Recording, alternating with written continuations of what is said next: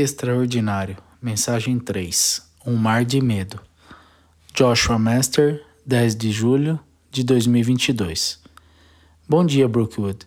Hoje vamos continuar nossa série chamada Extraordinário.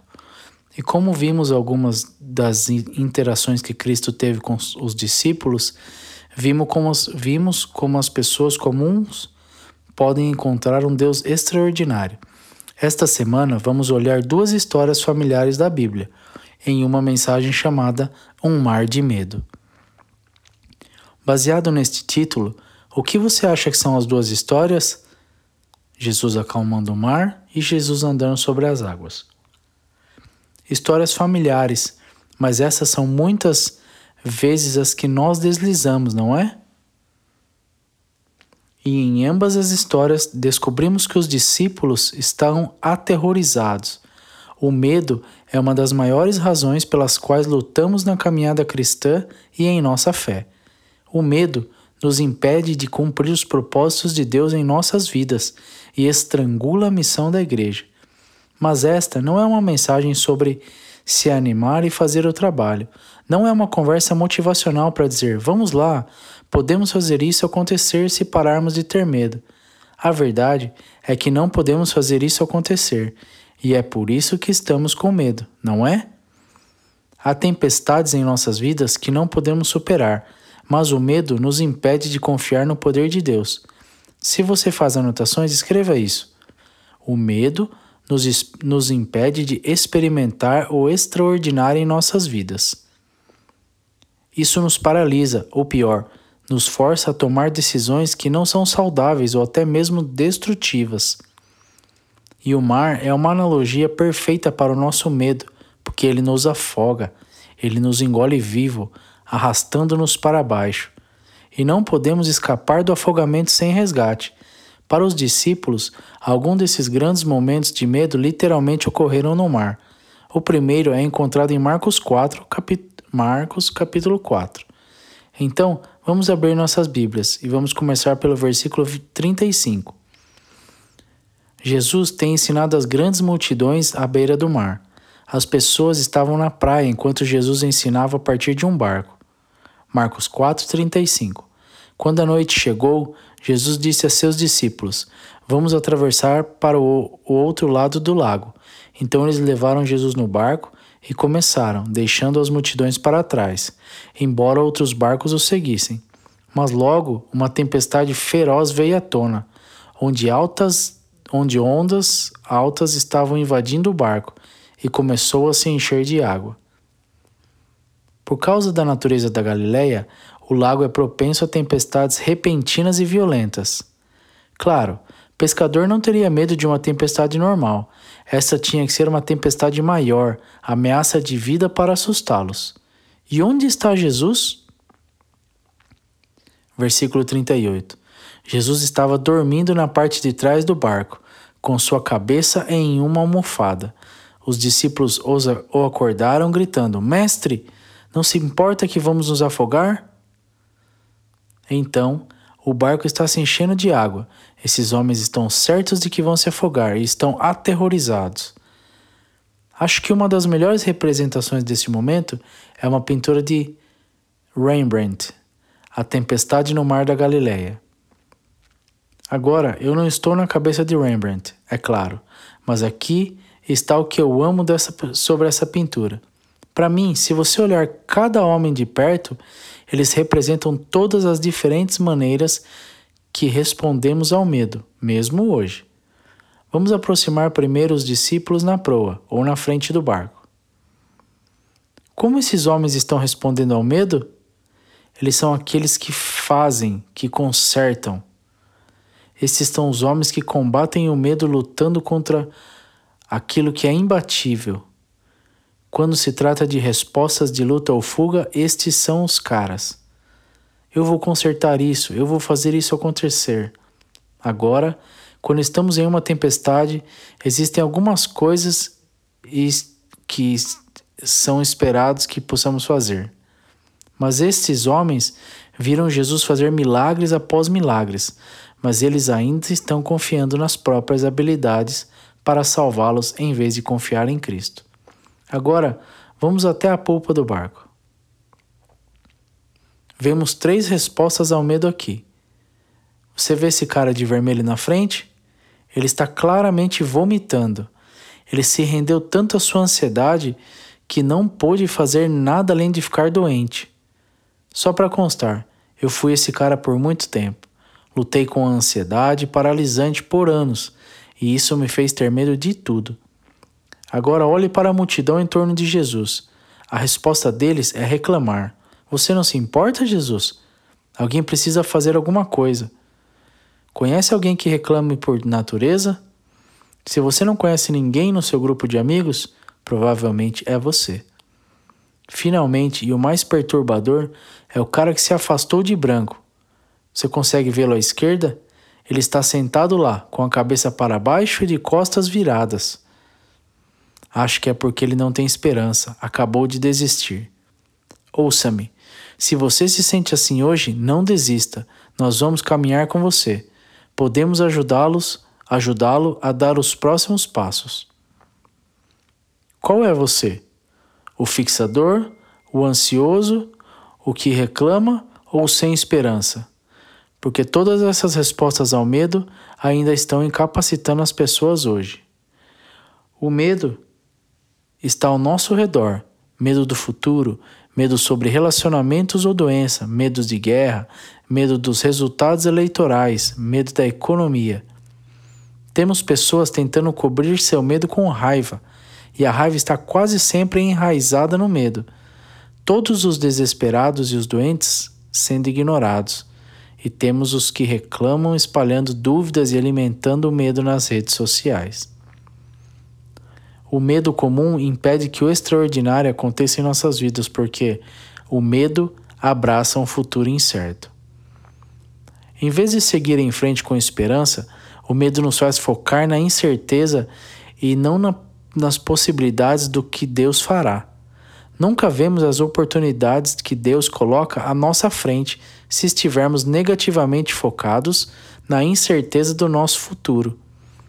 Quem aqui não tem um futuro incerto?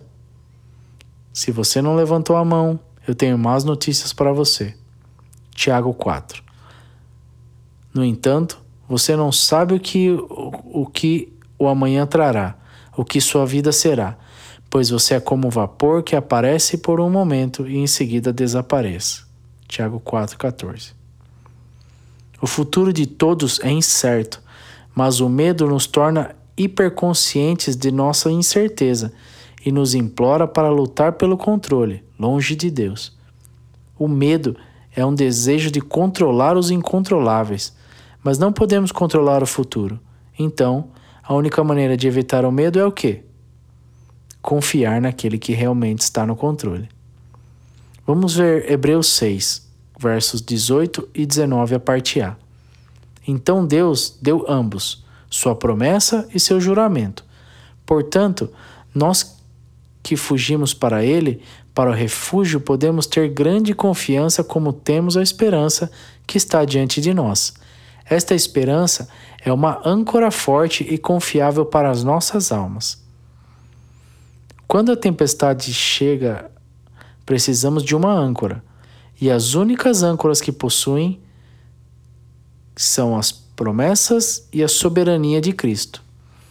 Essa é a única maneira de seguir em frente com esperança, confiante em um mundo incerto. Ele é o navegador, não nós. Na verdade, aqui está uma curiosidade. No que Jesus estava dormindo no barco? Uma almofada. Alguns estudiosos acreditam que cada barco teria uma almofada. Sabe para quem era? O timoneiro. E o que o timoneiro faz? Ele dirige o barco.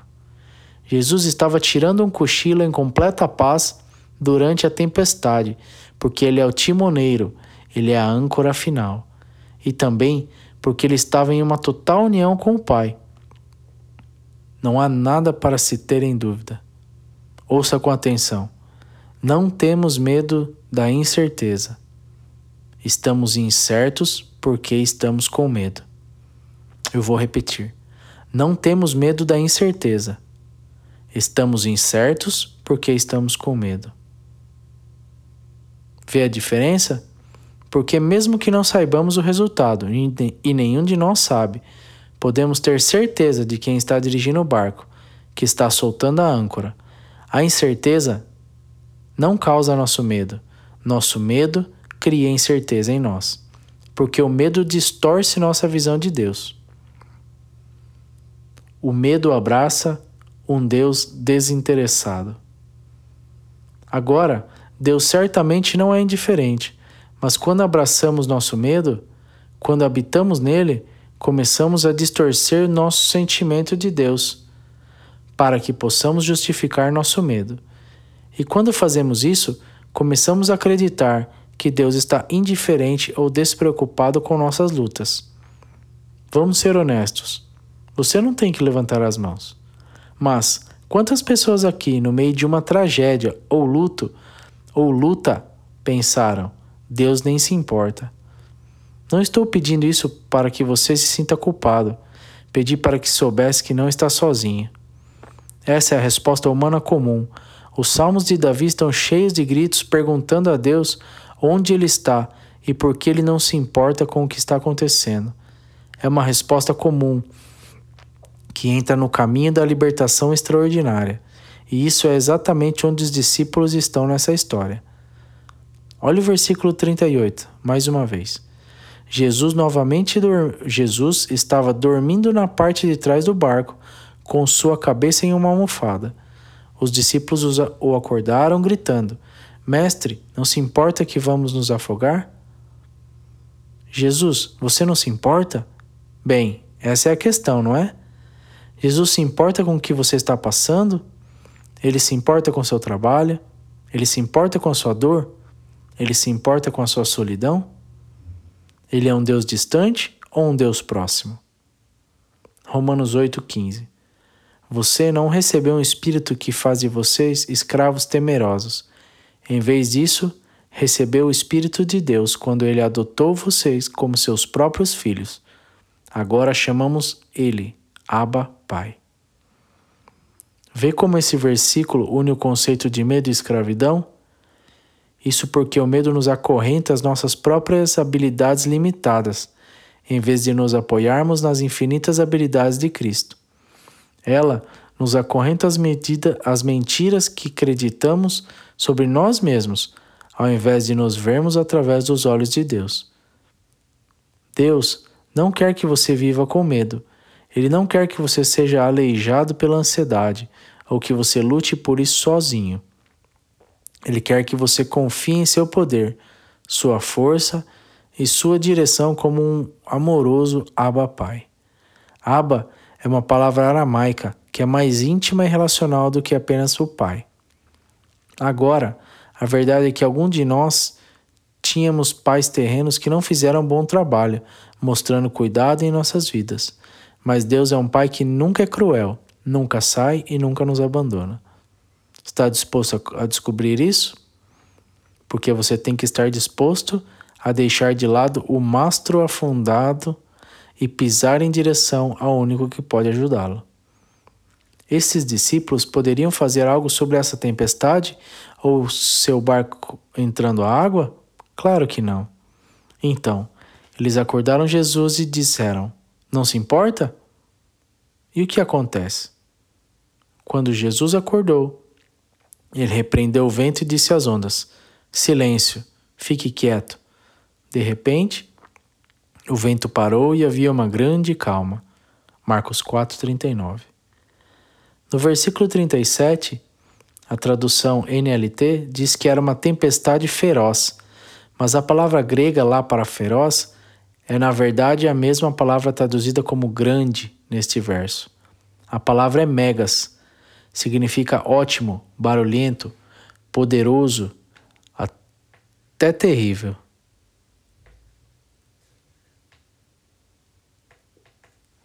Uma tempestade megas grita a mega paz de Cristo. A calma era igual à veracidade da tempestade. Se Jesus pode comandar os ventos e as ondas, se ele pode trazer a paz completa para uma tempestade mortal, você não acha que ele pode trazer paz à tempestade em seu espírito? Porque tudo isso, tudo aqui fora, não é isso que precisa ser acalmado.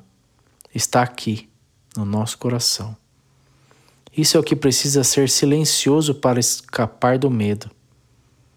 De todas as suas preocupações e preocupações a Deus, dê todas as suas preocupações a Deus, pois Ele se preocupa com você. 1 Pedro 5,7 Não deixe seu medo lhe mostrar um, um Deus de indiferente. Deus se importa mais com você do que você pode imaginar. Mas como aprendemos a confiar nisso? Essa é a luta, certo? Continuando no versículo 40. Então ele perguntou-lhes: Por que vocês estão com medo? Ainda não têm fé? Os discípulos estavam absolutamente aterrorizados. Quem é esse homem? Perguntaram uns aos outros. Até o vento e as ondas obedecem a ele. A que Jesus atribui o seu medo? Falta de fé.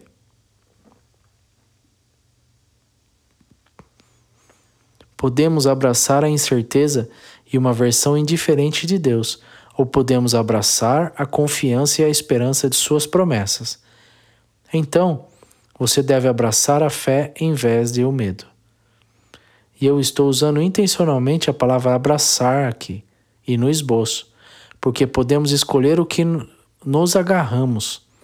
Agora, pode desesperadamente se apegar ao medo, ou você pode se apegar decisivamente ao amor de Cristo. Mas para mudar essa perspectiva, é preciso coragem.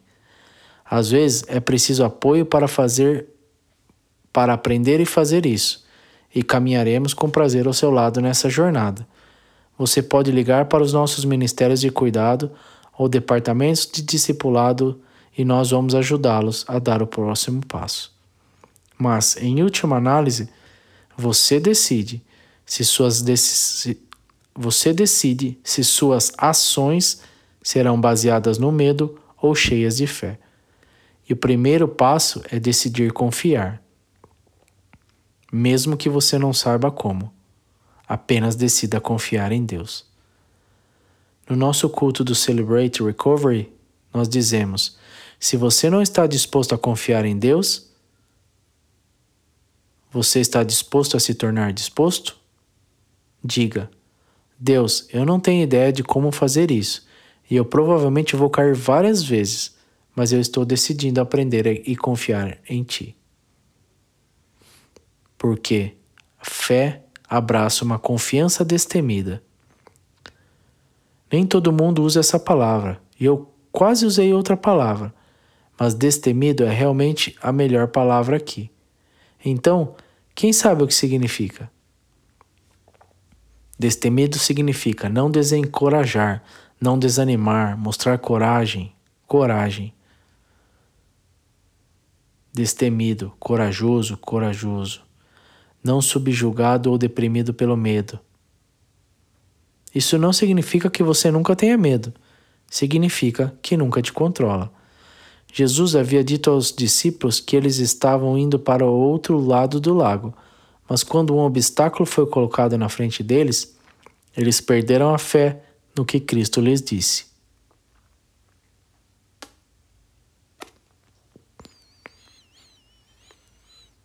Ninguém mostrou confiança destemida naquele momento, mas mais tarde eles enfrentam outra tempestade no mar quando alguém faz, pelo, me, pelo menos por um momento. Vamos abrir nossas Bíblias em Mateus 14.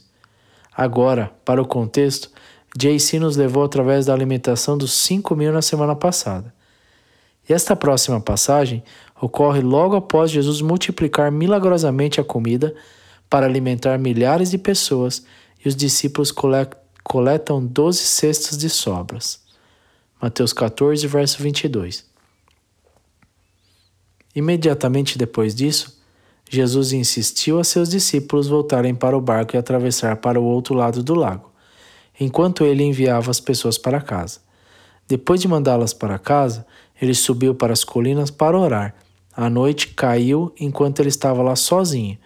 Enquanto isso, os discípulos estavam em apuros longe da terra, pois um vento forte havia subido e eles estavam lutando contra ondas pesadas. Então, Essa história começa de uma maneira semelhante. Jesus diz a eles para pegarem o, barco para o outro lado do lago. E agora eles estão enfrentando uma segunda tempestade no meio da noite. Desta vez, Jesus não está no barco com eles. E os discípulos estavam em apuros. Mateus versículo 25. Mas, por volta das três da manhã, Jesus veio em sua direção andando sobre a água. Quando os discípulos o viram andando nas águas, eles ficaram aterrorizados. Com seu medo, eles gritaram: É um fantasma! No medo deles, essa é uma frase importante. O medo sempre nos faz tirar conclusões precipitadas, geralmente conclusões erradas. E essa é uma das razões pela quais não tomamos boas decisões quando abraçamos o meio ao invés da fé. Agora, para ser justo, se eu visse alguém andando sobre a água no meio de uma tempestade, não sei se minha resposta teria sido diferente. Mas você vê como o medo interrompe sua capacidade de processar e pensar claramente? Imediatamente eles chegaram à conclusão de que era um fantasma. E não tenho dúvidas de que seus medos individuais alimentaram o medo do grupo, certo? Alguém tinha que ser o primeiro a dizer que era um fantasma. Então todos entraram a bordo. O medo se multiplica em um grupo. Eles viram Jesus fazer milagres e cura, expulsar demônios e acalmar a tempestade mas nunca o ouviram andar na superfície do lago. E por quê? Com seu medo, eles acharam que era um fantasma e não viram Cristo trabalhando. Então Jesus os tranquiliza. Mas Jesus falou com eles imediatamente. Não tenha medo, disse ele. Tome coragem, eu estou aqui. Eu me pergunto, quanto menos medo teríamos em nossas vidas se pudéssemos abraçar essa declaração de Cristo? Quando a tempestade chegar, poderíamos lembrar que Cristo diz: Não tenha medo, tenha coragem, eu estou aqui. Jesus caminha sobre a tempestade. As ondas que te assustam são humilhadas sobre os pés de Cristo. São só pavimento para Ele. E se pudéssemos lembrar disso, talvez poderíamos ter uma confiança destemida e enraizada na fé. Então, é, Mateus 14, 28. Então Pedro chamou: Senhor, se é realmente tu, diga-me para vir até ti, andando sobre a água. Quero que pense nisso por um minuto. Alguns capítulos atrás, Pedro era um dos homens gritando na tempestade: Você não se importa que nós vamos nos afogar? Agora, Pedro, em outra tempestade, diz: Eu te vejo, Senhor, e se for você, deixe-me andar na água contigo. O mesmo homem mas com um foco diferente. Quando ele se agarrou ao medo, toda a esperança estava perdida. Quando ele se agarrou à fé, mesmo sem saber o que ia acontecer, ele se tornou corajoso. E note como ele pede o comando do Senhor. Pedro é um cara impulsivo. Estou surpreso que ele não tenha pulado do barco, mas ele pede a Jesus para ordená-lo a entrar na água. Se queremos ver milagres em nossas vidas, precisamos buscar seu comando sobre nossos próprios desejos. E quando Pedro fez isso, o inimaginável aconteceu.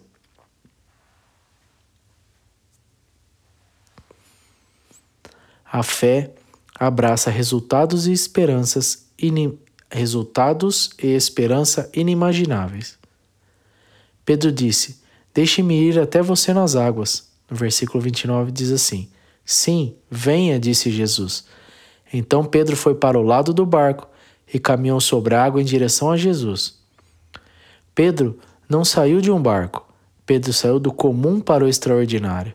Quantas pessoas já ouviram a frase: se você quer andar sobre a água, você tem que sair do barco?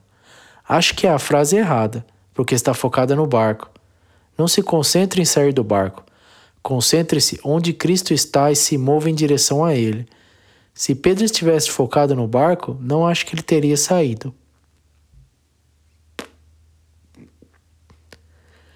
Pedro se moveu em unidade com o Espírito de Deus, focado em Cristo. Pode ser outro subtítulo. A fé abraça a unidade com o Espírito. E quando Pedro fez isso, suas habilidades ordinárias tornaram-se extraordinárias enquanto caminhava em direção a Jesus. Mas todos nós conhecemos a história. Ele tira o foco de Jesus e começa a afundar. Mas quando viu o vento forte e as ondas, ele ficou apavorado e começou a afundar. Salva-me, Senhor! Ele gritou. Jesus imediatamente estendeu a mão e agarrou-o. Você tem tão pouca fé, disse Jesus. Por que você duvida de mim?